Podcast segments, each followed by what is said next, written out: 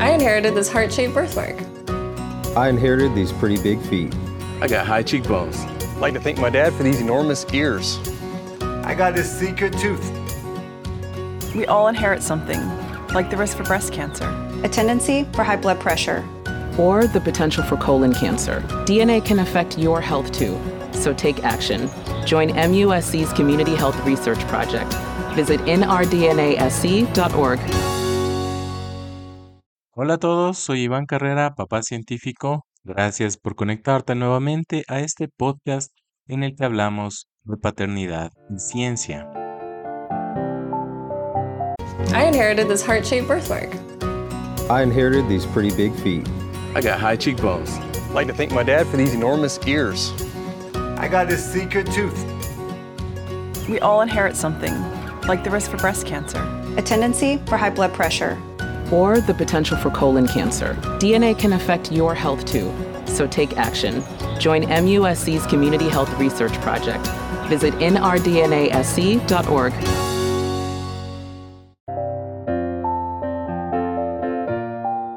Hoy tendremos una entrevista con la gran Denise Clayeseli. Ella es experta en salud pública y hablaremos de vacunación. Quiero contarles que en Ecuador, para proteger a niños y niñas de enfermedades graves como la poliomielitis, sarampión y rubeola, el Ministerio de Salud aplicará una dosis adicional de vacunas a niños y niñas de 1 a 12 años. Esta campaña inició ya el 2 de mayo y se prolongará hasta el 9 de julio de 2023. 10 semanas con el propósito de sostener la eliminación de estas enfermedades infecciosas y la meta es que el 95% de niños y niñas se encuentren protegidos. Se está vacunando inicialmente en todas las unidades educativas y centros de cuidados infantiles, públicos y privados, y también en los centros de salud. Se espera vacunar a más de 3.700.000 niños y niñas entre 1 y 12 años. La campaña es un esfuerzo conjunto de el Ministerio de Salud Pública, el Ministerio de Inclusión Económica y Social, el Ministerio de Educación y la Secretaría General de Comunicación. Bienvenidos. I inherited this heart shaped birthmark. I inherited these pretty big feet. I got high cheekbones. I'd like to thank my dad for these enormous ears. I got this secret tooth. We all inherit something, like the risk for breast cancer. a tendency for high blood pressure, or the potential for colon cancer. DNA can affect your health too, so take action. Join MUSC's Community Health Research Project. Visit nrdnasc.org.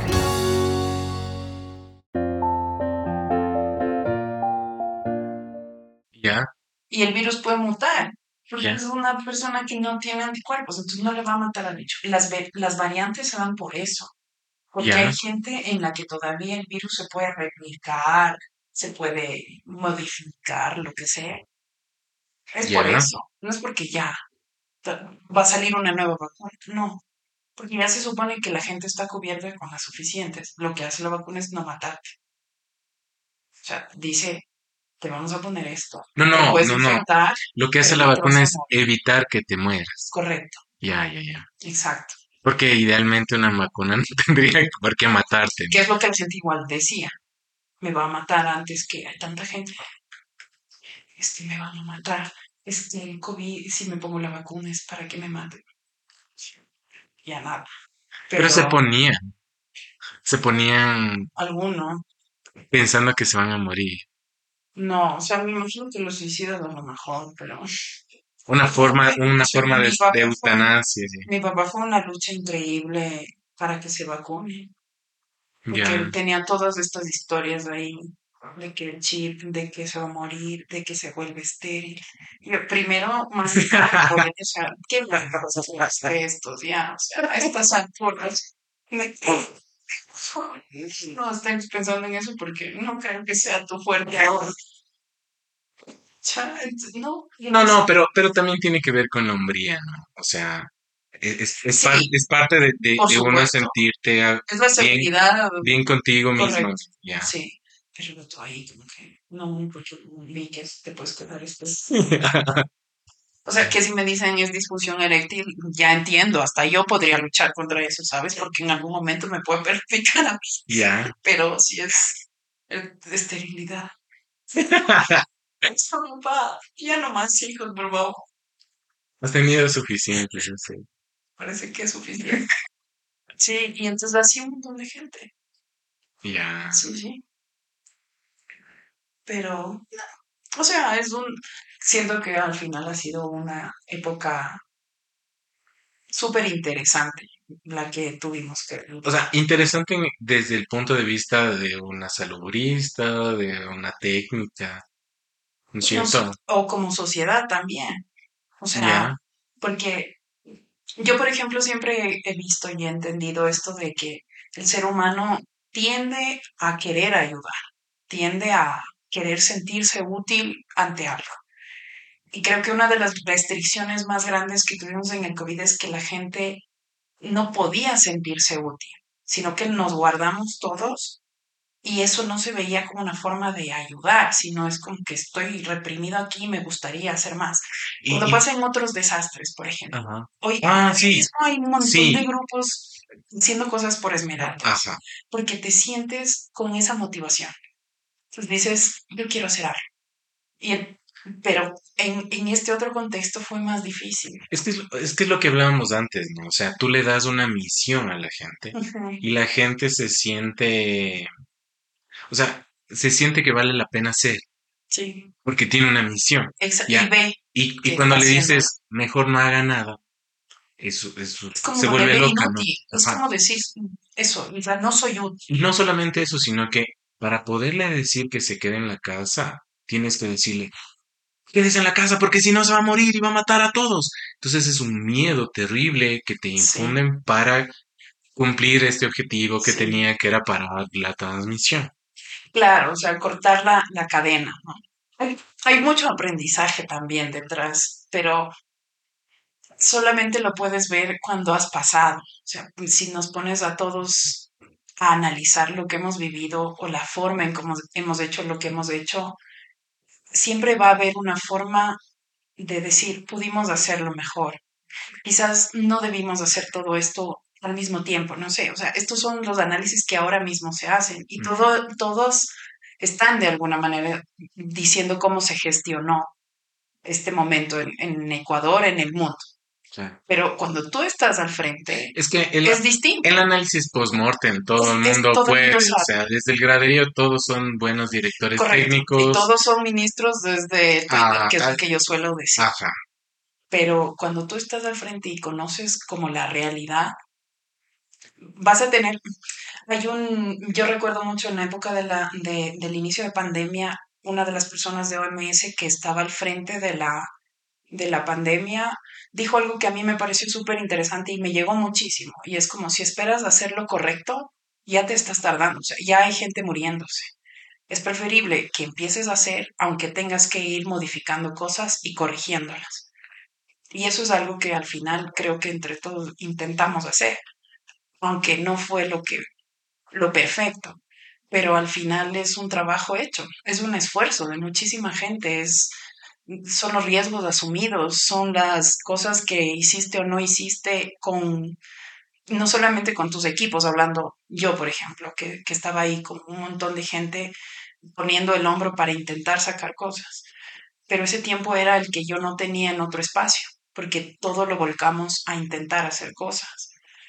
Entonces, es, o sea, es una experiencia súper grande, porque mm, aprendes mucho eh, como ser humano, como técnico, eh, y, y aguantar toda esa carga impresionante de no solamente de lo emocional, sino de lo laboral, de, de, de tener que ver lo que veías e intentar sostenerte, porque si tú te caes, se cae tu equipo,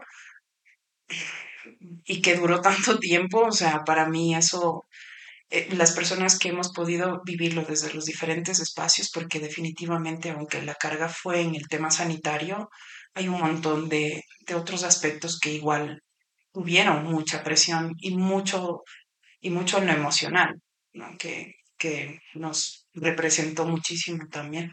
O sea, hay una cosa que nosotros no... O sea, yo creo que la pandemia nos mostró que no somos conscientes, que no somos conscientes de lo necesario que es, por ejemplo, salir de tu casa, saludar con un abrazo, ¿ya? Entonces, para nosotros era una cosa... Es que solo te piden que te quedes 15 días en tu casa sin salir. ¿Acaso no puedes? Y es como, bueno, ahora descubrimos que no, que no puedes y que no es bueno que alguien sí pueda. Si alguien puede quedarse en su casa sin salir, a lo mejor no está pasándola tan bien, ¿no? Es como, amigo, está todo bien en casa, ¿por qué no has salido 15 días de, de- casa, ¿no? Entonces, nos damos cuenta de estas cosas que las damos por sentadas. ¿no? Eh, Sí. a nosotros nos pasó en la universidad que nunca, o sea, una, una, una cosa súper eh, particular de la universidad pública en el Ecuador, verás. La universidad pública en el Ecuador se financia a través de el- lo que antes se llamaba el Fondo de Solidaridad, que es un valor de lo recaudado del IVA. ¿ya? Pero ¿cuál IVA iba a haber si no había comercio? Correcto. ¿Ya? Entonces, resulta que nosotros dependemos de la gente que compra y vende para nosotros poder funcionar como universidad pública. ¿ya? Pero cuando tú trabajas, nunca piensas en la gente que compra y vende, ¿no? Del señor de la tienda y la vecina que le compra. ¿sí? Entonces, cuando para todo eso y a nosotros nos dicen, sabe que no hemos recaudado como para pagarles, ahí te das cuenta y ya no das por sentado al Sí. señor de la tienda y a la vecina que le compra, sino que dices, gracias por su trabajo, es que yo tengo el mío. Entonces, e- e- y esa es un- una cosa que por lo menos a mí me marcó y nunca más volví a ver las tiendas de la misma forma. A los señores de las tiendas, gracias, sí. Sí. Y, y, y es porque tuvimos nosotros que parar esto para darnos cuenta que, que, que pasó. Y eso es un ejemplo de tantos otros, ¿no? Claro, o sea, han pasado un montón de cosas.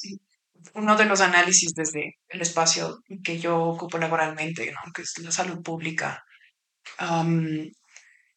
una de las cosas que nos dimos cuenta es que este, todo este problema grande de salud definitivamente marcaba mucho desde el análisis de la inequidad y de la desigualdad. Por ponerte ejemplos claros, nosotros te decíamos, póngase la mascarilla, lávese las manos, use alcohol gel.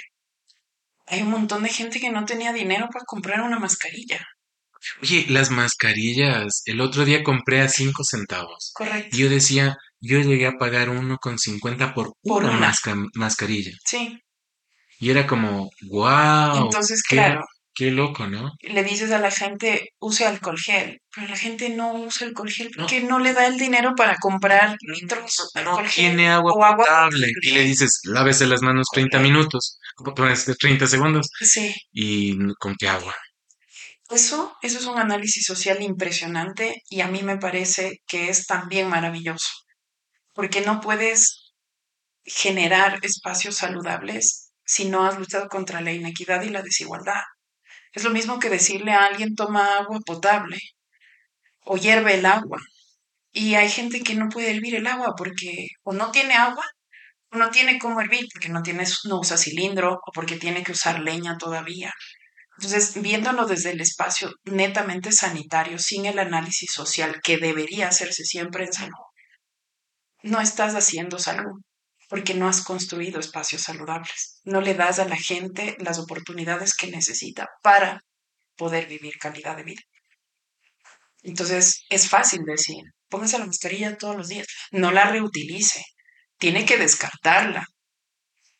Había, tú veías a veces a la gente en la calle con esas mascarillas así ya Sí. despeluchadas, Eso con las bolitas con las del- bolitas, todo, y, la, y le preguntabas a veces, dice como es que es la única que tengo y para poder trabajar tengo que ponerme la mascarilla y ya la tengo siete días. Y es como que ya es, es, esa tela ya no filtra, ya. No, ya no Sí. es, ya no estás protegido, pero la gente necesita trabajar. Entonces la mascarilla era más una, un cumplir, un, Era algo así como yo necesito ponerme una prenda de ropa. Ya. Claro, porque su necesidad mayor, y eh, yo creo que al final lo escuchamos mucho, ¿no? Hubo gente que decía, prefiero infectarme y morirme, pero tengo que comer. Y era cierto. Entonces, yo no creo que las personas que decían eso, en efecto, iban muy felices y se exponían a la calle.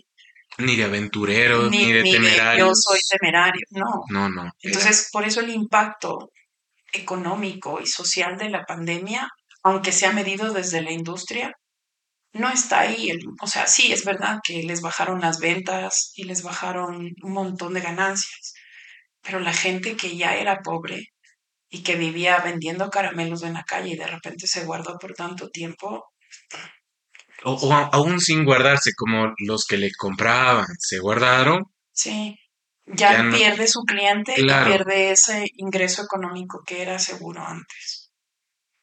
Entonces, esa, ese es el análisis que, aunque se ha hecho muy por debajito, ese es el que se debería hacer. Y entonces ahora, por ejemplo, hay mucha gente en debates preguntándose, ¿estamos listos para otra pandemia? ¿Estamos listos Ay, para no, al menos Dios. otra No, no, no, epidemia? No. 2120, por favor. Así como la gripe española fue hace 100 años. Y no jodan, yo no. Claro. No, es que yo creo que, yo creo que mentalmente no estaríamos, o sea, si, si viniera en efecto una otra pandemia, el, el, el que te la anuncie sería algo cataclísmico, aparte de la enfermedad. Solamente que te digan, en tu tiempo de vida te tocó vivir dos pandemias. No, no, o sea, Y recuerda que mm, hace nada estuvimos con la alerta igual de, de la viruela símica, ah, también. que fue una alerta internacional. Y la gente se puso otra vez como, ¿nos van a guardar? Eso fue lo primero que preguntaba la gente. No preguntaba, ¿nos Los vamos a morir? síntomas, ni qué tan graves Preguntaba si nos van a volver a guardar. Entonces, al final, claro, no. Y por otro lado, como te decía, o sea, la pregunta es, ¿estamos listos? Y vuelvo a lo mismo. O sea, si, si no has garantizado espacios que permitan a la gente de- protegerse, eh, pero hablándolos ya en comunidad, sí, vamos a estar siempre predispuestos a enfermarnos.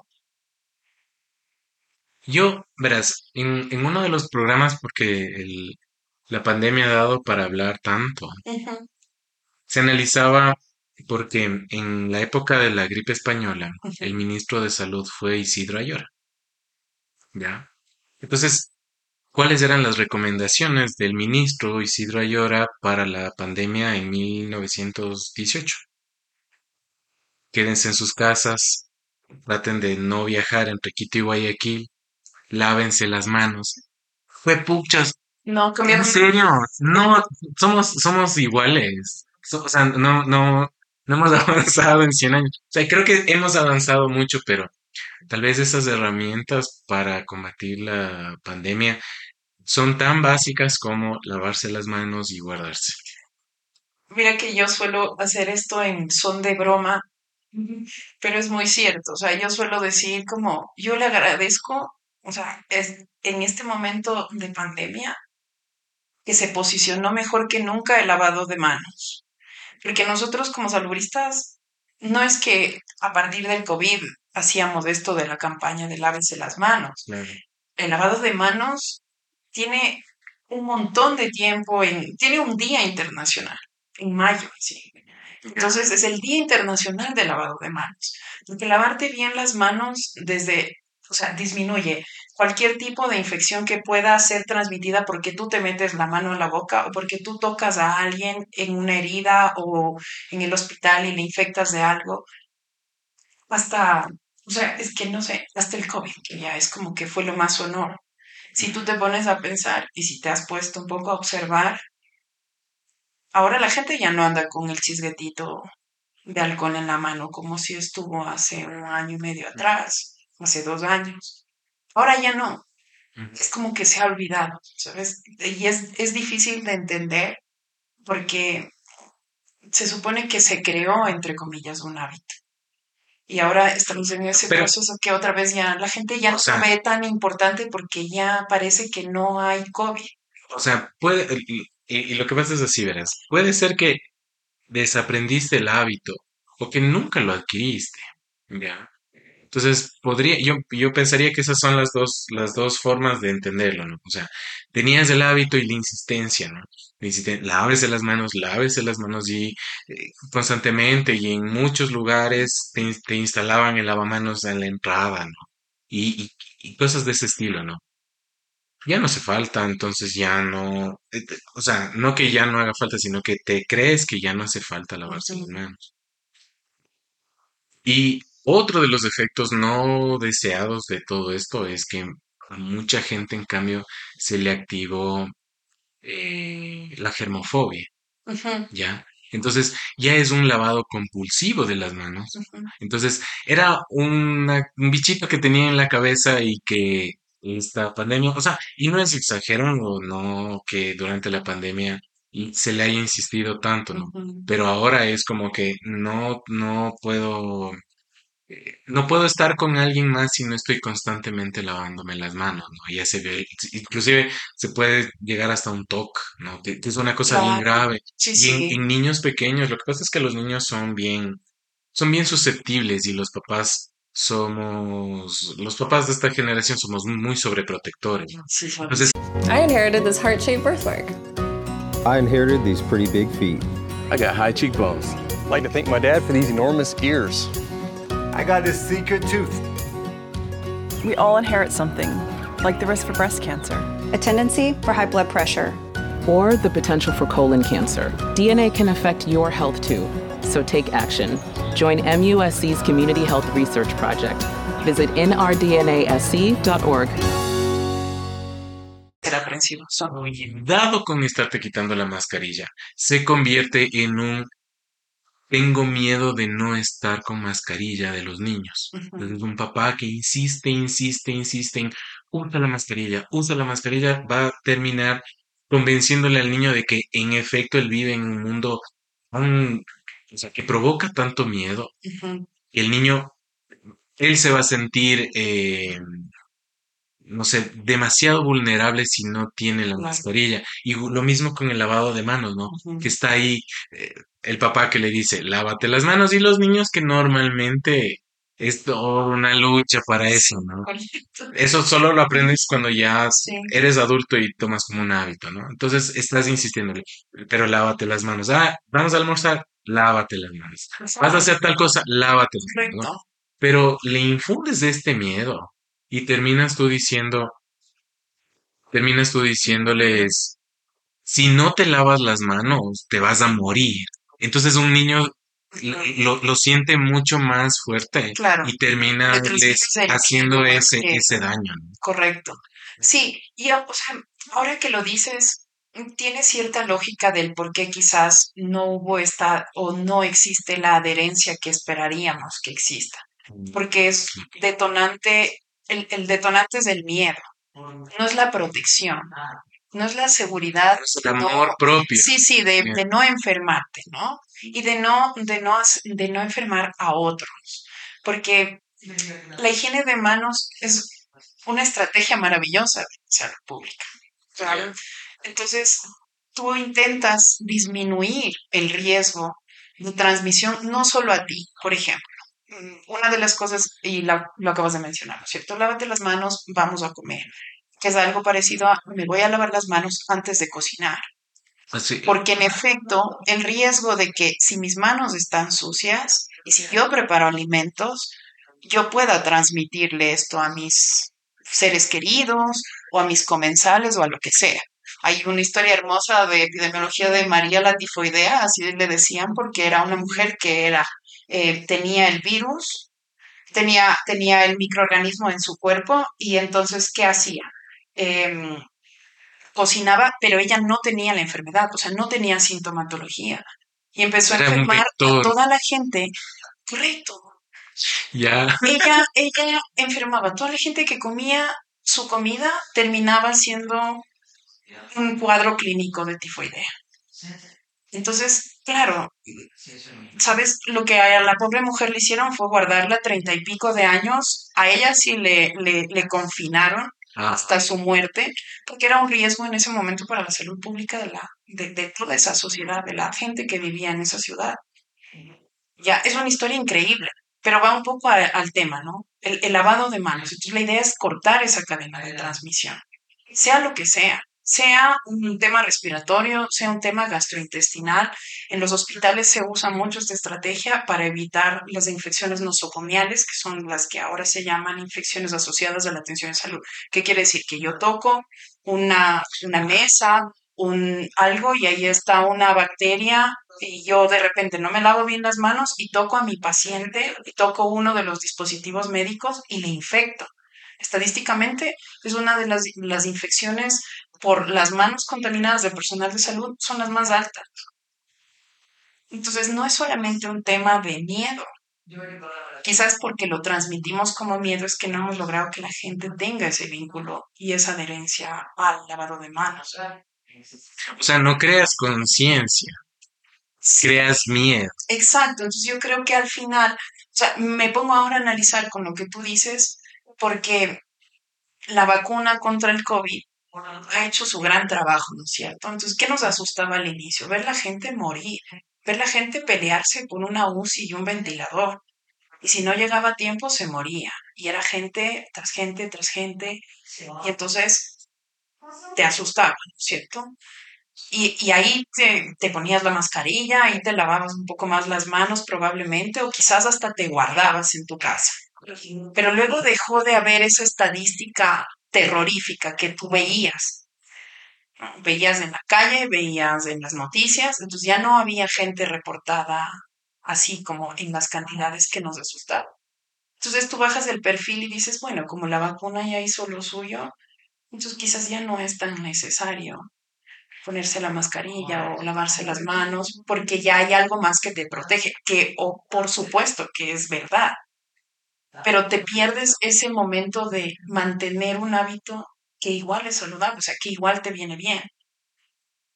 Entonces es por eso hacer promoción de la salud es tan difícil, porque es enganchar a la gente de la manera correcta y no a través del miedo. Y es quizás el miedo lo que estamos intentando usar como el enganche y lo estamos haciendo mal. Porque no es lo mismo decirte tienes que hacer esto porque te vas a, si no lo haces te vas a morir. A decirte cosas como, oye, mira, si mejoras esto, posiblemente te sientas mejor, tengas mayor energía, o sea, un sinnúmero de cosas que podrías utilizar sin necesidad de engancharte con el miedo. ¿Sabes algo en lo que me, en lo que me dejas pensando ahorita? Verás, eh, alguna vez yo hablaba con mis estudiantes en la universidad sobre, sobre si ellos habían recibido educación sexual a propósito de la, de la- del kit de, de- de educación menstrual, ¿no? Ajá. Entonces yo decía, verán que la educación sexual no es solamente anticonceptivos y ETS, ¿no es cierto? Correcto. Que cuando yo era estudiante, esa era la educación sexual. Y eso Entonces, sí la recibías. y ese, no, y ese es el miedo que te decían, o sea, Sí, mejor no tengas sexo porque puedes eh, claro. tener una ETS o puedes tener eh, un bebé y no deseado, ¿ya? Sí. Entonces, es como que, y, y ese era el mensaje del miedo, ¿no? Pero el me- ese mensaje de miedo no hacía que tomes decisiones, eh, no sé, más sensatas, más de acuerdo a tu plan de vida, sino más bien es un miedo, ¿no? Es como que no voy a hacer esto porque me voy a, no sé, cagar la vida ya. Sí. Sí. Entonces era una cosa así bien, bien grave, ¿no? Pero es que si pasaba, tu miedo era mayor, porque te daba miedo ir a, qué sé yo, por ejemplo, Una atención profesional médica, ¿no de salud, porque probablemente lo que tú piensas es como, es que sí me dijeron y no hice. Y ahora me van a decir, yo sí te dije, y no hiciste y y te ahora estás decían, y, y te jalaban, lo primerito era que te jalaban, no ve, le dije. Es como, es como ya sé, ya sé que lo hice mal. más bien, No, no necesito eso ahora. ajá. Pero es cierto, entonces el- desde el miedo está bien difícil todo. Pero el tema de, o sea, es que hay tantas cosas por hablar maravillosas, pero el tema de educación sexual también es una cosa impresionante de cómo lo hemos abordado de manera incorrecta, desde estos dos puntos que acabas de hablar.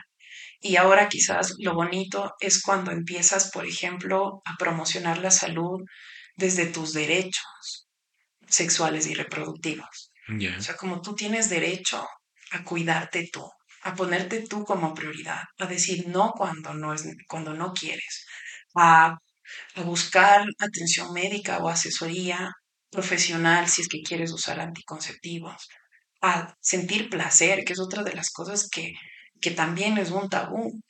Entonces, eh, el poder abrir A, ese amarse, a, a Sí, sentir amor. que sí, le- les decía a, los estudiantes, o sea, les digo, "Jo- muchachos, les, le- les decía, ustedes son jóvenes, es bonito que experimenten el amor, que se amen ustedes, que se amen primero ustedes mismos, luego que amen a su pareja.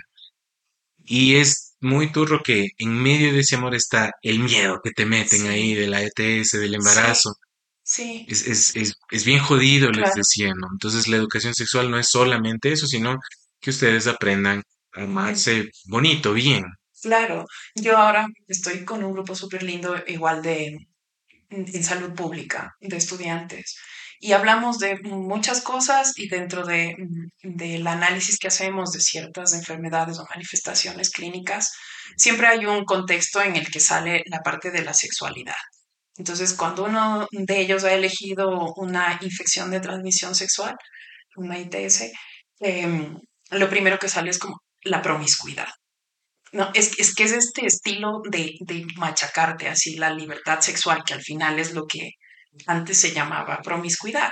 Entonces, yo intento abordar como, a ver, vamos a parar y vamos a hacer un poco el análisis más pausado y menos de prejuicio, y menos del juicio de valor. O sea, si yo soy, digamos que, sexualmente activa y disfruto mi sexualidad y me protejo y, y- tengo una pareja fija o tengo varias parejas sexuales, ¿es ese en realidad el riesgo o el riesgo es que no me proteja, es que no tome una responsabilidad sobre mi salud sexual y reproductiva?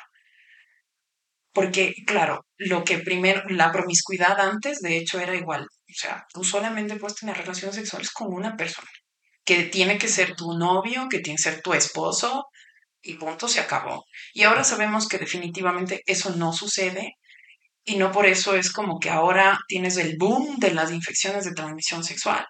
O sea, hubo, Entonces, como, hubo un boom, ¿no es por cierto? supuesto, claro, claro Y que sí ahora estamos más bien, no, la, la estadística súper interesante ahora es que cada vez las personas tienen menos sexo. Lo- Los, los solteros jóvenes, ¿no es cierto? Tienen menos, tienen menos relaciones sexuales. Eh, la estadística era algo así como de los adultos, el, el- el rango de edad me- se me escapa ahorita, pero estaba en aumento, era algo así como el 30% no había tenido ningún contacto sexual en los últimos 18 meses. Que Era, era, o sea, Sí, para, para quienes, o sea, para quienes fuimos, igual sé, llamativo. adolescentes en los años 2000, es súper llamativo, es como que, Y ahora entonces, Claro. ¿qué hacen los jóvenes ahora ¿Qué- qué- si no, si no están haciendo eso, ¿no? Entonces, eh, ha tenido esto un efecto, ¿no? O sea, eh, hubo un boom, una eh, liberación sexual, se llama, ¿cómo? Es, es así el término, ¿no? No sé si sería liberado, o sea, sí, podría ser, es uno de los términos que se usan, ¿no? Como- pero al final creo yo que en efecto es como esa, esa parte de asumir tu sexualidad, Ah, sí, con libertad, ¿no? Sin prejuicios, sin tabúes, sino que tú puedas decidir sobre tu sexualidad. Puede ser, o sea, no sé si existe otro término, pero es que suena como la liberación sexual, suena un poco como cuando te dicen Ay, ¿cómo es esta palabra que el libertinaje, ¿sabes? Así como que Eh, claro, la libertad está bien, pero el libertinaje está mal. Eso ya es pasarte todos los pueblos, ¿no? Ajá. Entonces, es- yo siento que ahora, y, y para mí, por ejemplo, es más importante sentir que ahora la gente se siente segura con respecto a su sexualidad en el sentido de poder mm, hablar sobre eso, que nos falta muchísimo todavía, pero hay un gran paso dado entre nuestra generación, creería yo, a la actual, porque ya no les da miedo hablar y ya tampoco les da tanto miedo buscar asesoría. Y creo yo que ahí entra un poco la forma en cómo se ha abordado la sexualidad desde los temas de la salud, los temas de la psicología incluso, ¿no? O sea, que, que esto no te dé miedo, que no te dé vergüenza, sino que te sientas libre y que se creen, que es otra cosa muy bonita que se usa como término, ¿no? los espacios seguros. Este es un espacio seguro para ti. Cuéntame qué necesitas. Cuéntame cómo puedo ayudarte. ¿Cuáles son tus dudas? Esa es otra cosa, abrirte como profesional de la salud a no ser tú el que tiene la verdad absoluta, sino abrirte a aquello que esperan de ti con respecto a escuchar, con respecto a asesorar. Entonces, yo creo que en ese tema se ha, se ha podido llegar mejor, pero porque no lo hemos abordado ya desde el miedo, sino desde los derechos sexuales y reproductivos. Porque si seguíamos con, con esto de te va o te embarazas o te da una infección de transmisión sexual, lo que nos pasaba es que la gente igual tenía relaciones sexuales. Sí, más bien se cuidaba.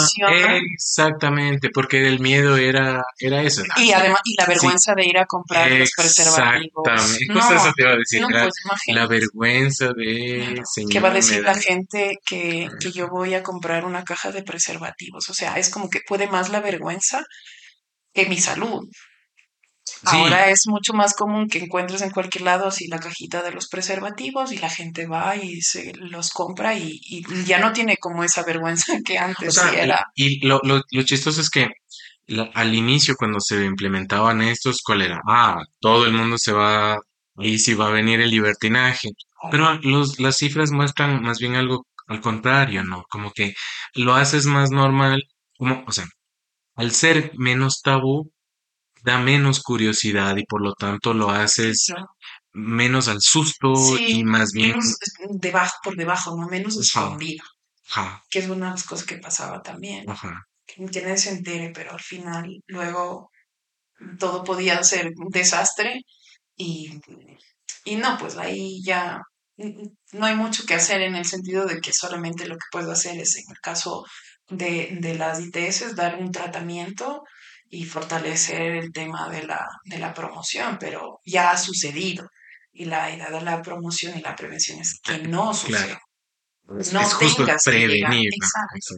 Y que sea natural, que, que no te dé miedo.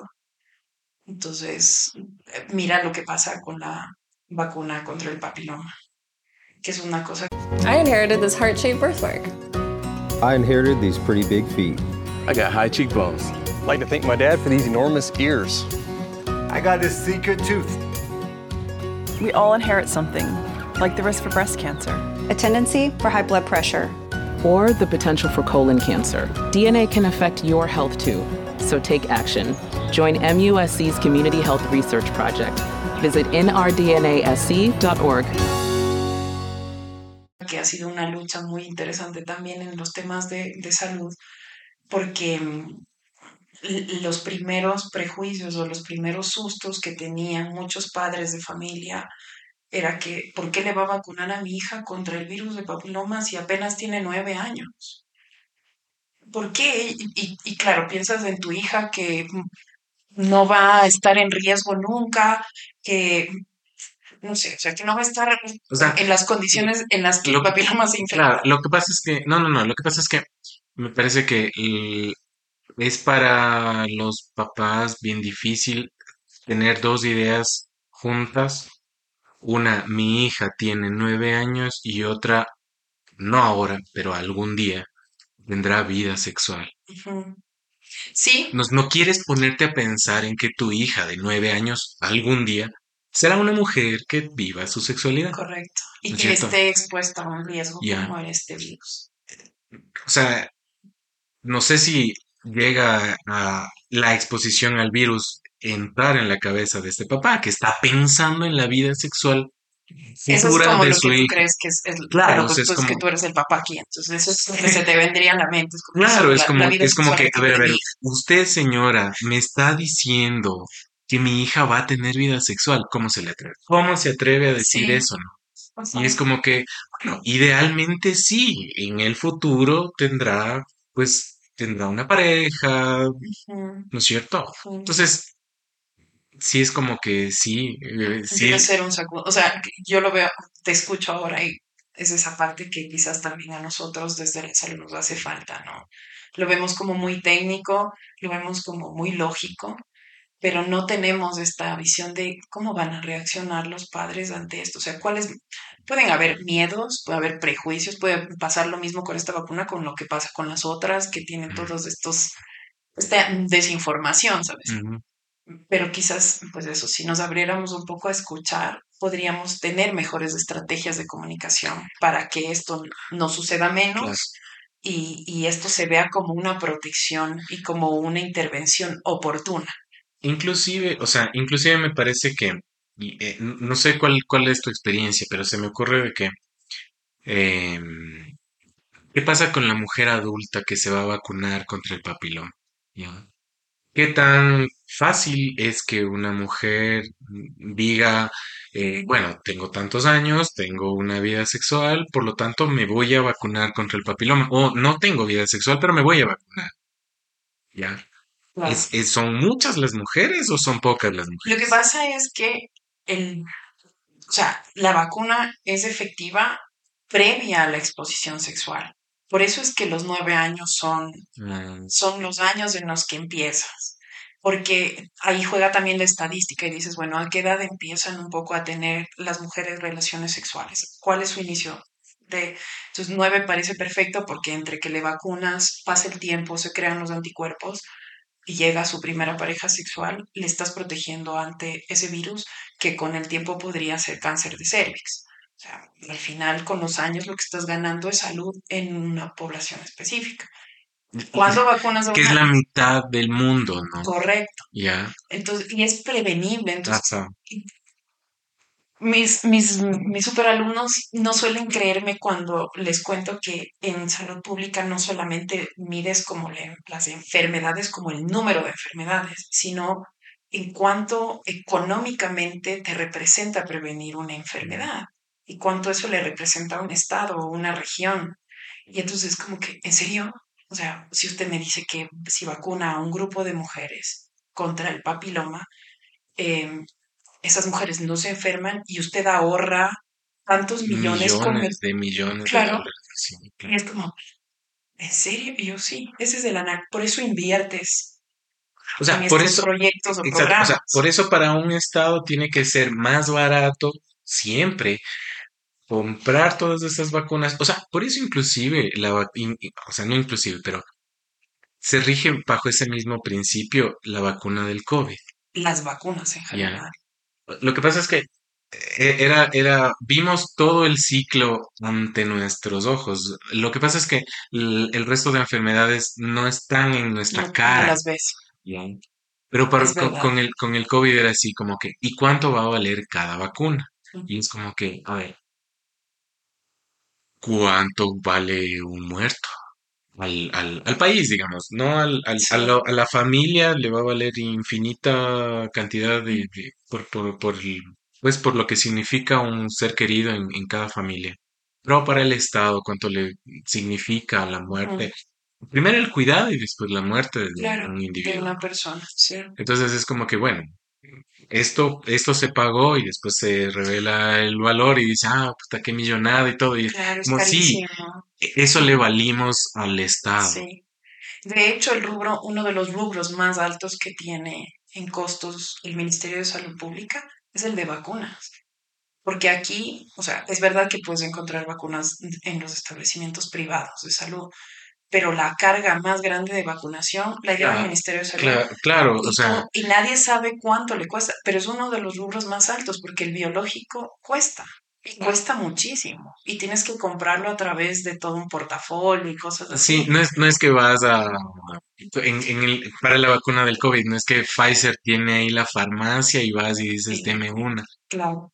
Eh, Y hay un estudio, por ejemplo, en, en influenza, que es uno de los casos que se estudia siempre. Es como que tienes que hacer un análisis de cuáles son las cepas que han infectado más para sacar la siguiente vacuna. Entonces dices, ah, estas son en el, en, no sé, en el hemisferio norte estas y en el sur estas. Ok, Los produzcamos estamos en el solamente de Ecuador. estas. Ahí te te toca según en la cara de la moneda. Y entonces lo que haces es, sobre estas vamos a trabajar y sobre estas vamos a trabajar el biológico. Entonces, hay un trabajo inmenso detrás y lo que has dicho es cierto, o sea, gracias a la vacunación ya no vemos las enfermedades para las que se ha trabajado durante tanto tiempo con vacunación para prevenirlas. Entonces yo tenía, hace poco les mostraba las fotos a los chicos de lo que es ver la polio. La gente no sabe cómo se ve la polio. Yo La me, gente no sabe yo me acuerdo de la campaña, yo, yo me acuerdo en los 90, la gente con polio. Y, y era la campaña de vacunación. Y yo era niño, ¿no? Y veía eso y era auxilio. Qué, qué miedo, ¿no? Claro. Sí, los niños de... La, en la silla de. Sí, hay sí, en sillas de ruedas, en con muletas. Hay gente que igual su columna tiene desviada, o sea, es un es que además si lo haces en el estudio económico en salud, Mm. re- es una enfermedad que genera discapacidad y eso es un costo adicional. O sea, a veces suena súper turro hablar de números cuando hablas de salud, pero sí, todo eso lo puedes prevenir, todo eso es ganancia. O sea, y por eso hay análisis económicos, costo-efectividad, costo-beneficio, costo-eficiencia. Entonces dices, a mí me, sí es verdad que suena un montón, una millonada comprar toda esta carga de vacunas, Claro, pero mi análisis en sale más barato, claro, más sale más barato vacunar que no vacunar. Correcto. Exacto. Ajá. Y entonces es como una intervención y es otra estrategia maravillosa de la salud pública, la vacunación. Entonces creo yo que, por ejemplo, ahora que lo hemos podido ver, sí es cierto, o sea, es innegable, es innegable lo que ha hecho la vacuna contra el COVID. Porque si no la teníamos, posiblemente todavía nos estuviésemos peleando por camas en UCI y hubiésemos perdido un montón de población más. Entonces, Y, y la, y y pérdida es bien, es bien, o sea, desmoraliza tanto. O sea, nosotros como sociedad creo que no nos hemos recuperado, no sé, eh, nos faltará cuánto, Un- unos cuantos años, ¿no? Para recuperarnos la moral de lo que acabamos de vivir. Sí, es un proceso fuerte. O sea, es un proceso fuerte porque nos golpeó muchísimo en diferentes espacios de nuestra vida. Y, y salir es difícil, porque por muchas formas mm, nuestros mecanismos de defensa pueden ser como que no quiero acordarme. Hay cosas que se dicen, no quiero hablar del tema, no me quiero acordar, mejor eh, no, de este tema no se habla. eh, a, a poder enfrentar y decir, sí, o sea, hemos, o tengo mucho que trabajar, ¿no? Hay mucho síndrome postraumático también de esto que hemos vivido, porque al final es un desastre, lo que hemos vivido es un desastre. Mm. Y entonces eh, salir de eso eh, es difícil en lo emocional, pero como te digo, creo que, que la vacunación nos dio esa oportunidad de, de, de vivir esa transición también, ¿no? De, desde también tuvimos los momentos de que la gente no se quería vacunar.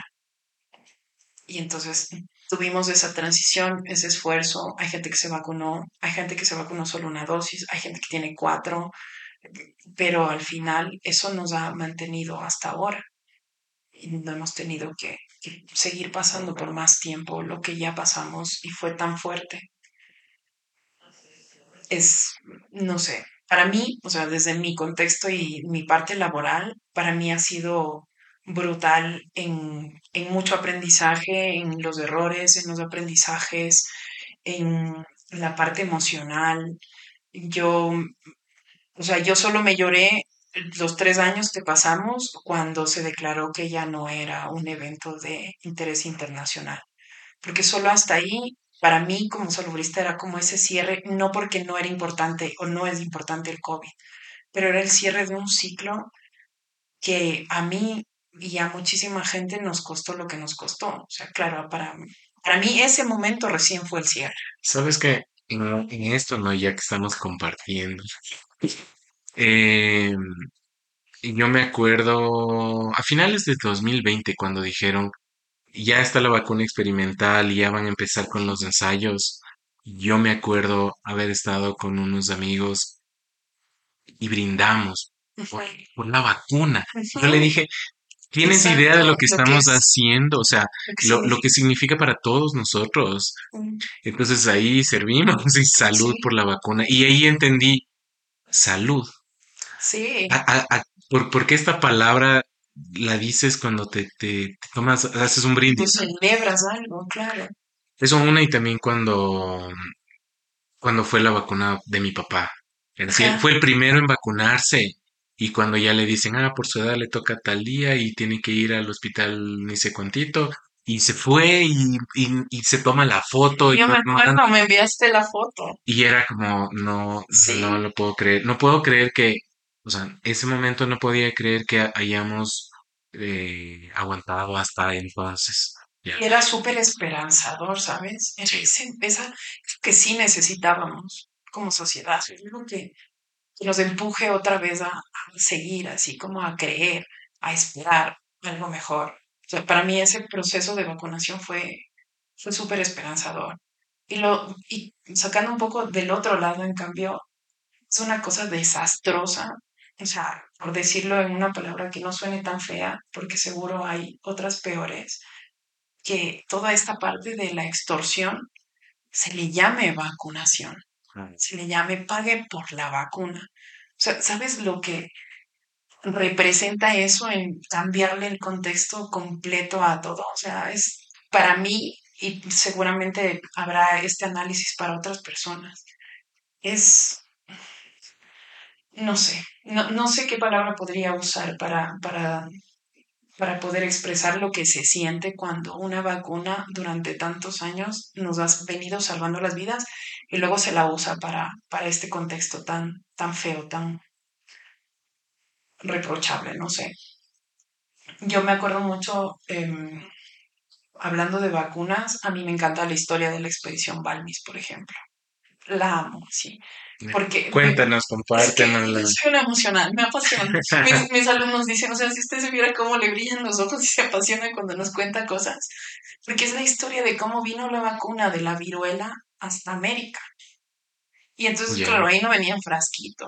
Entonces, este hombre maravilloso de Balmis entiende que tienes que inocular el virus en la piel de la gente y mantenerle vivo en la piel. Entonces, hay todo un- virus. hay- sí, hay toda una gestión, la- está toda ahí la vesícula y ahí está el virus vivo. Entonces, ¿qué hace? Hay una gestión impresionante porque él dice, a ver, yo me voy a atravesar el océano para llegar a América y llevar la vacuna. ¿Cómo hago? Entonces se trae unos niños huérfanos desde La Coruña a cargo de una mujer maravillosa y estupenda que se llama Isabel Sendal, que después de esta expedición fue declarada la primera enfermera en, en una expedición internacional. Y ella fue la encargada de cuidar a todos esos niños. Entonces, ¿qué pasaba? I inherited this heart shaped birthmark. I inherited these pretty big feet. I got high cheekbones. I'd like to thank my dad for these enormous ears. I got this secret tooth. We all inherit something, like the risk for breast cancer. A tendency for high blood pressure. or the potential for colon cancer. DNA can affect your health too, so take action. Join MUSC's Community Health Research Project. Visit nrdnasc.org.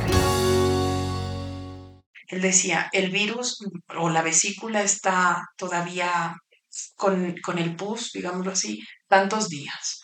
Entonces, cuando ya se empieza a secar, sacas de esa vesícula Y le el pus al y le pones al otro.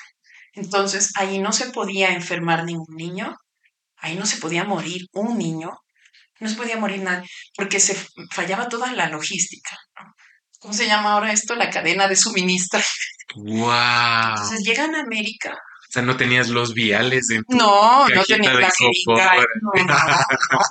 Era el brazo de un niño, el que- eh, los brazos de niños huérfanos nos, nos ayudaron a, a todo el tema de la pandemia, de la, de la, de la viruela en, en América y en el mundo, por supuesto, porque Balmis después de haber hecho su expedición aquí con Silvani y con la Isabel, eh, se fue a, a Occidente, se fue a Oriente y también hizo lo mismo.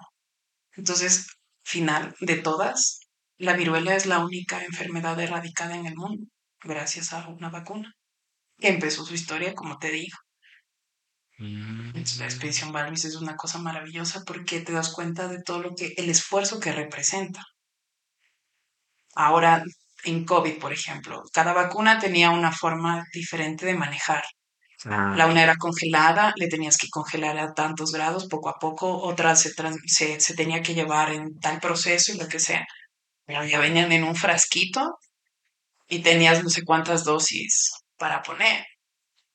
La otra es llevar en un brazo lo que será la esperanza de, de disminuir una un- y erradicar con el tiempo una enfermedad. Que pues, o sea, pues la historia es que ya pasó hace que 500 años que trajeron la viruela, pero no nos fue tan bien como Claro. entonces, Y además hay ahí otro contexto. O sea, hay un libro súper bonito de, sobre este tema que se llama Flor de piel de Javier Moro.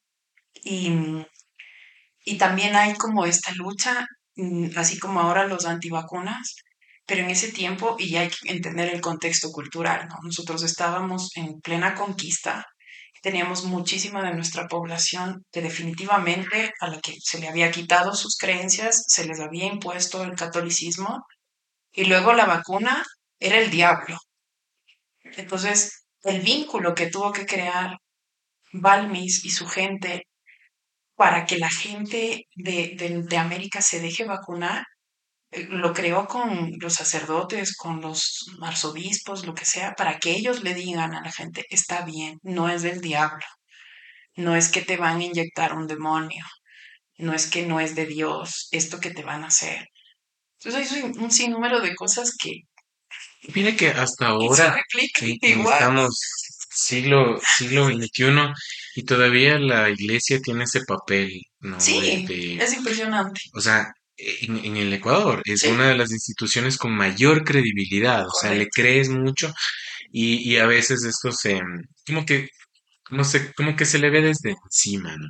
Entonces tú dices, no, que cómo va a ser, que ni sé qué, y es como que, es que es, es la iglesia la que llega a donde el Estado no llega, a donde no, no está, Así. la iglesia llegó y está desde hace siglos. Y es así, si el curita dijo, tú le crees, el Ajá. curita. Entonces, el, Eso es lo el- que pasa el en curita especie. es un gran ayudador de, de, En de- promoción de la salud, cuando tú hablas en el ruraleando así de, del verdadero, Ajá.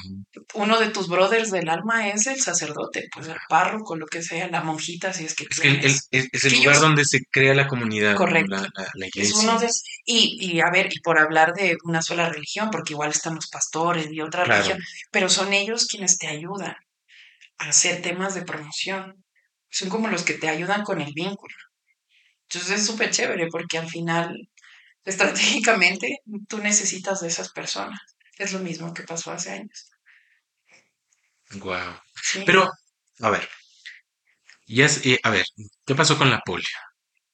La polio está en proceso de erradicación. De es como una de, es una de las enfermedades que ya se encuentra en proceso de erradicación, pero Pero, tiene sus momentos porque, por ejemplo, tenemos una alerta epidemiológica en Perú ya, de brote, o sea, de casos de polio.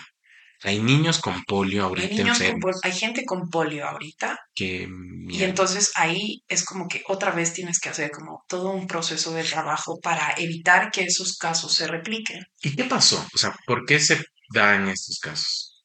A ver, una de las, de las cosas que suele pasar es que cuando la gente no está vacunada, o hay también ciertas, esto intentaré decirlo así como súper técnicamente, porque puede salirse de contexto, pero hay ciertos eventos que también se pueden asociar a la vacuna. Acuérdate que hay diferentes tipos de vacunas y unas son con virus vivos, activados, y eso te puede generar cierta reacción.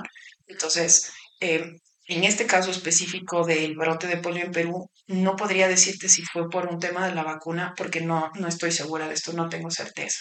Pero una vez que hay ese, esa alerta epidemiológica, lo que tienes que hacer es cubrir a la población. O sea, toda la gente que está alrededor debe ser cubierta a través de vacunación para evitar que se replique el virus. Entonces, es lo mismo, por ponerte otro ejemplo, el sarampión. El sarampión es otra de las enfermedades que está en proceso de erradicación. Cuando nosotros en Ecuador, me parece que pasaron como treinta y tantos años que Ecuador no reportaba un caso de sarampión y hace unos años atrás reportó uno. Y eso fue una alerta epidemiológica porque al final el sarampión, aparte que se replica muy rápido, corres el riesgo de, en efecto, que la gente empiece otra vez a tener brotes en diferentes sitios. Lo que se hizo fue activar todo un, gran, inmenso equipo para que vacune y haga esto que nosotros solemos llamar la inmunidad colectiva. Ahí rompes la cadena de transmisión. Y así hay muchas enfermedades, porque hay, dentro de todas las enfermedades que hay, hay enfermedades que se llaman enfermedades prevenibles por vacuna. Entonces, a esas les, les botas como muchísimo esfuerzo porque hay algo con lo que puedes prevenir. La polio, el sarampión, la parotiditis, el tétano, las que están en nuestro esquema, el contra el papilomavirus. Entonces, lo que intentas es, mientras más gente esté cubierta con estas vacunas, menos riesgo de infección existe. Porque lo que intentas de toda la cadena de transmisión es evitar que se replique. Y cuando rompes cualquiera de los eslabones de esa cadena, ya no se puede, ya no hay contagio. Entonces, mm, en la vacuna la idea es esa, es que tú protejas a unos y entonces por más virus que haya, ya no se replique, estés protegido. Porque ahora estamos en la campaña, Sí, ¿no? estamos en proceso y de hecho empezó hace algunas semanas atrás justamente contra rubiola y sarampión. Y fue y ha sido una campaña a nivel regional porque los esfuerzos al final son en toda Latinoamérica porque la idea es como que entre todos poner el hombro, ¿sabes? O sea, mm, mientras más gente cubierta, mejor. Y claro que hay lugares o países donde hay más o menos casos, pero mientras más gente cubierta tengas es mejor. Entonces hubo este proceso también de, de vacunar, incluso a personas que podían haber ya estado vacunadas, pero haces un refuerzo por si es que, para evitar, para evitar que sea un caso, un, un caso posible. Pero, o sea, eh, a veces creo que nos es bien fácil para nosotros ac- acomodarnos. Entonces, desconoces de estas enfermedades porque mucha gente o se hizo lo- el, el trabajo debido en su tiempo y ya te olvidaste y dices, Sí. "No, pero sí, ¿para qué si esta enfermedad no ha habido hace 30 años? ¿Por qué me tengo que vacunar? Y es, no, no, no, es Justo que por eso. porque se vacunó es que no ha habido hasta Sí, sí. ahí hace 30 años, ¿no es cierto? Entonces, sí es bien, es, es, o sea, yo le veo que es una cuestión muy humana, ¿no? O sea, que alguien diga, pero ¿para qué me voy a vacunar si nadie se ha enfermado de esto? Es muy humano, ¿no? Y a veces el error que se comete es tratarle como de un tonto, ¿no? Es que, ¿cómo vas a ser un tonto antivacuna, ¿no? Y es como más bien decirle, no, no, no. Le explicas y le Sí. dices, no, es que precisamente porque tantas gente se han vacunado es que no ha habido esta enfermedad. Correcto. Y si queremos que siga sin eh, presentarse esta Sí. enfermedad, es que tenemos que seguirnos vacunando todos. Son esfuerzos colectivos. De hecho, la vacunación, por ejemplo, a mí me parece uno de los actos de solidaridad más grandes que puede tener una sociedad. Porque te- no solo te vacunas por ti, sino que mientras más personas se vacunen, menos riesgo de contagio tienen aquellas que no se pueden vacunar. Por ejemplo, en Europa hubo, y en Estados Unidos también, un brote de sarampión. Y entonces, ¿qué pasó? Un niño se murió. Ese niño no podía ser vacunado em, contra el sarampión por el tipo de virus se inocula. Entonces, él era un paciente, me parece, inmunodeprimido, entonces no le podías vacunar a él. Pero ¿qué esperaba? ¿Qué esperas como sociedad? Que el resto esté vacunado para que él no esté en riesgo. Y lo que pasó fue que en efecto hubo muchas personas que no estuvieron vacunadas contra sarampión, que le infectaron a él y él se murió. Entonces, por eso, mm, claro, no se ve y no se percibe lamentablemente, porque yo estoy segura que si se pudiese ver el impacto en la sociedad que hace una persona vacunada, todos nos vacunaríamos solamente por ese espíritu que acabamos de hablar al inicio, porque tú sientes que haces algo por alguien más. Pero como no se ve, es como muy, so- la vacunación es muy solitaria, vas, te sientas, te ponen, te pinchan ahí y te vas. Y además la mayoría de vacunas se ponen cuando eres un bebé, o sea que ni siquiera es que te acuerdas. Y, y no lo decides tú Y tampoco. lo- no lo decides tú, lo deciden tus padres y entonces se olvida. Es como un procedimiento más que un acto de responsabilidad social. Y es, es, o sea, y es una, para mí es eso, es como una de las formas para mí de motivar a la gente a que se vacune, es decirle que es uno de los actos de mayor solidaridad que puede tener la sociedad. Sabes, a, a pro- a propósito de esto, hay un discurso que se llama los límites del yo. ¿Ya? Ya, No entonces, Ujú. ¿cuáles son los límites del yo? Entonces, si yo quiero velar exclusivamente por mis intereses, tengo que definir exactamente quién soy yo y dónde empiezo y dónde termino. Porque yo no soy solamente yo. ¿ok? Entonces, me, es, este es un discurso que, que me, que me caló mucho eh, cuando ah, no era ni mi amigo, verás, era el señor de la tienda de unas dos cuadras más arriba de mi casa. Ujú. que le robaron, Ya. Y me dio mucha tristeza y yo quería entender por qué me daba tristeza que a él le roban. ¿ya? Entonces yo quería pensar que a lo mejor soy tan empático y tan... Y me doy abrazos a mí mismo y, y, y palmaditas en la espalda diciéndome que soy un- una persona tan solidaria y tan sensible, ¿no? Pero a lo mejor sea otra la razón por la cual veo, o sea, siento como propia esa pérdida de él, ¿ok? Entonces, ¿cuáles son los límites del yo? Entonces, en primer lugar, yo soy yo mismo, pero hay veces que yo me perjudico a mí mismo. Por ejemplo, cuando me levanto en la mañana y en lugar de alistar mis cosas, me quedo viendo el celular. Entonces, yo me estoy haciendo un daño a mí mismo. ¿ok? Entonces, si yo quisiera pensar en mí mismo, en el, en el yo del futuro, necesito, por ejemplo, alimentarme bien, hacer ejercicio, vacunarme, ¿ok? Entonces, no son cosas que a mí particularmente hoy me agraden o me gusten o me sienta cómodo, ¿sí? De hecho, la vacuna eh, es incómoda porque te pinchas, te meten Sí. una aguja ya. De todas maneras, si yo me preocupo de mí mismo en el futuro, tengo que hacer estas cosas que hoy me causan daño o, o me causan malestar. Ya. Entonces, los límites del yo, yo no soy solamente yo, yo soy múltiples personas porque tengo, o sea, espero seguir aquí mismo más tiempo, ¿no es cierto? Entonces, pues yo tengo que hacer cosas que me beneficien a mí en el futuro, aunque hoy me cueste, adicional a eso, yo no soy solamente yo, yo vivo con mi esposa y con mi hija. Y algo que las perjudique a ellas, también me va a perjudicar a mí, las voy a sentir.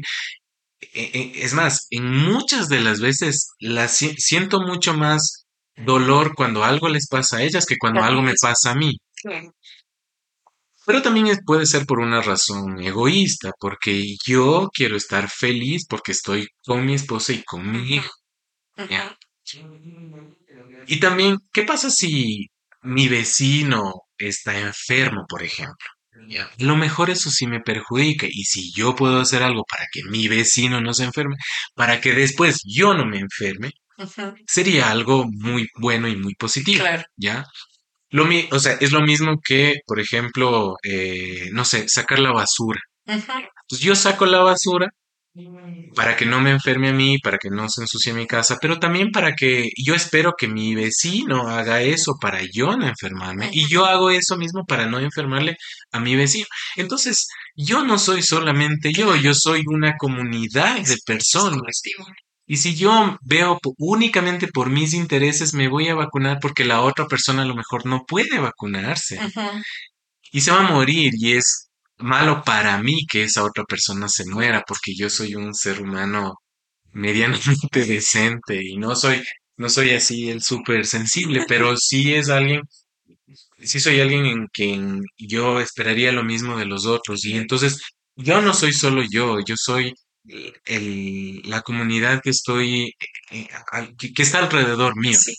Ya, entonces, cada uno es el centro de una comunidad, de una familia, en la que uno dice, bueno, voy a tratar de cuidar a mí, a mí y a mis semejantes. Y ahí está la vacunación, en la que uno dice, o sea, yo no soy solo yo, yo soy también esta persona que está al lado mío y que a lo mejor no se puede vacunar y que yo voy a hacer el, el esfuerzo, que tampoco es tan grave para ponerse una vacuna, sino que es, es, es justamente eso, ¿no? O sea, el ser una persona decente, lo suficiente como para preocuparse por el resto y, y, ponerse la vacuna.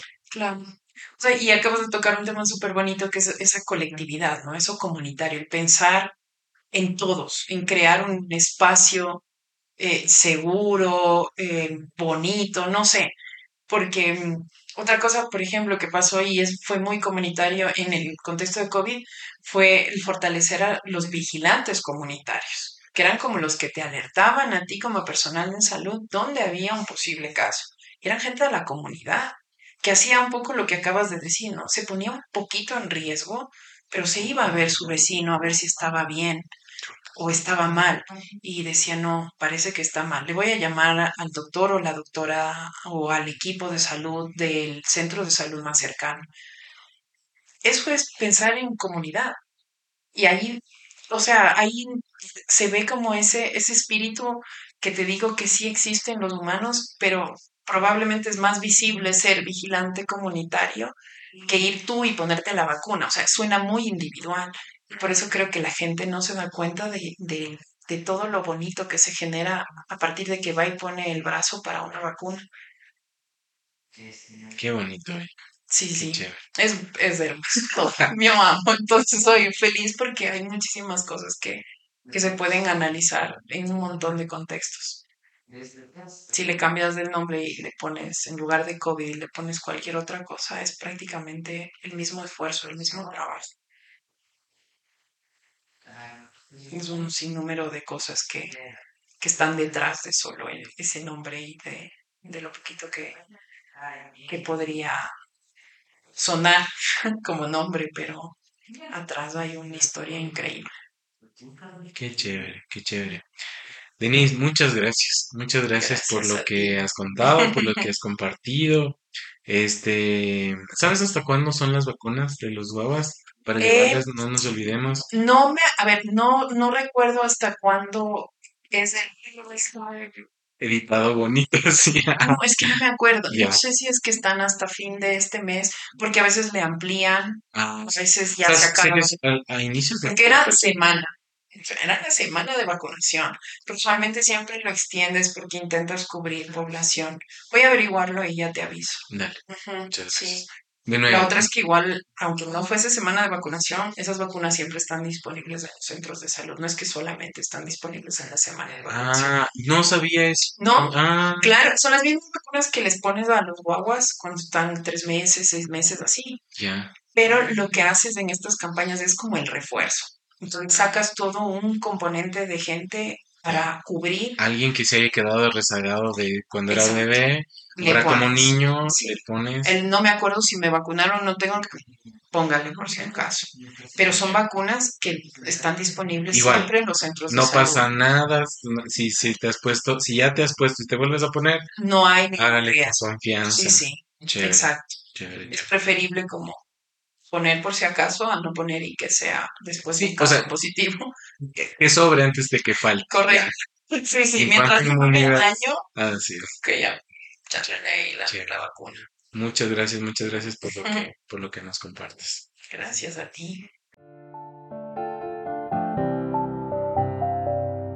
There's really so many different things you can do with a big old Post Malone Raising Cane's Collector's Cup. Head to your closest Raising Canes and add a Post Malone Collector's Cup to your favorite chicken finger combo. Fill it all the way up to the brim with sauce. Raising Cane's Chicken Fingers. One love.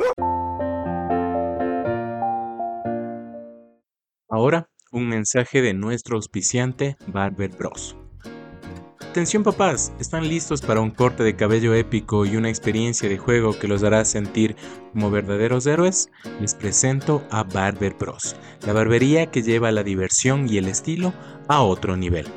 En Barber Bros no solo obtendrás un corte de cabello impecable, sino que también podrás disfrutar de una sesión de juegos mientras esperas. Nuestros barberos expertos están listos para transformar tu look mientras tú te sumerges en un universo de diversión. Desde los clásicos retro hasta los últimos lanzamientos tenemos una amplia selección de consolas y juegos para que disfrutes mientras te relajas. Sigue a Barber Bros en Facebook e Instagram para estar al tanto de nuestras promociones exclusivas, eventos de juego y consejos de estilo. Nuestras redes sociales son el lugar perfecto para conectar con otros papás gamers y mantenerte actualizado con las últimas tendencias en corte de cabello. Entonces papá, ¿qué estás esperando? Ven a Barber Bros y descubre la barbería que combina tu pasión por los videojuegos con un corte de cabello de primera clase. Ponte en nuestras manos expertas y vive una experiencia de juego y estilo como nunca antes.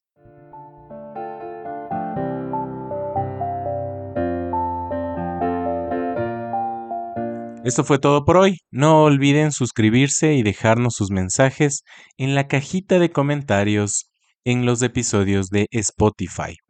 Estamos en varias plataformas de streaming como Spotify, Google Podcast, eBooks, Spreaker y Zencaster. Si lo prefieren, pueden escuchar este y todos los episodios de este podcast en www.papacientifico.com slash podcast. Los episodios nuevos salen siempre los domingos en la mañana.